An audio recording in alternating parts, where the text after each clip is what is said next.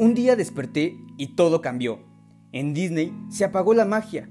La muralla china no era tan fuerte. Ahora New York sí duerme. Y ningún camino quiere conducir a Roma. Un virus se corona como dueño del mundo y nos dimos cuenta de nuestra fragilidad. No sabemos si el daño es a propósito o irresponsable de nosotros mismos, pero la amenaza está ahí y cada día es más fuerte. Ya los memes no causan tanta risa, los abrazos y los besos se transformaron en armas peligrosas y la escasez de productos nos demuestra una vez más lo egoísta que somos, tan egoístas que pensamos no hay problema. Este virus solo se lleva a los viejitos, como si no tuviéramos a nuestros padres o como si nosotros jamás fuésemos a llegar a esa edad.